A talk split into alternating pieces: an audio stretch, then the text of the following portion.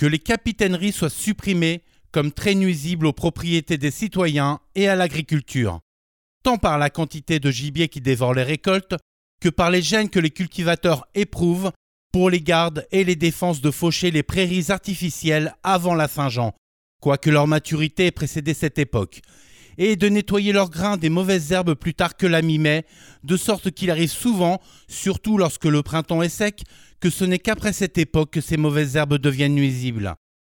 Les capitaineries sont d'autant plus désastreuses pour cette paroisse qu'il existe sur son territoire 21 remises formant environ 20 arpents, dont la suppression serait très avantageuse dans tous les cas.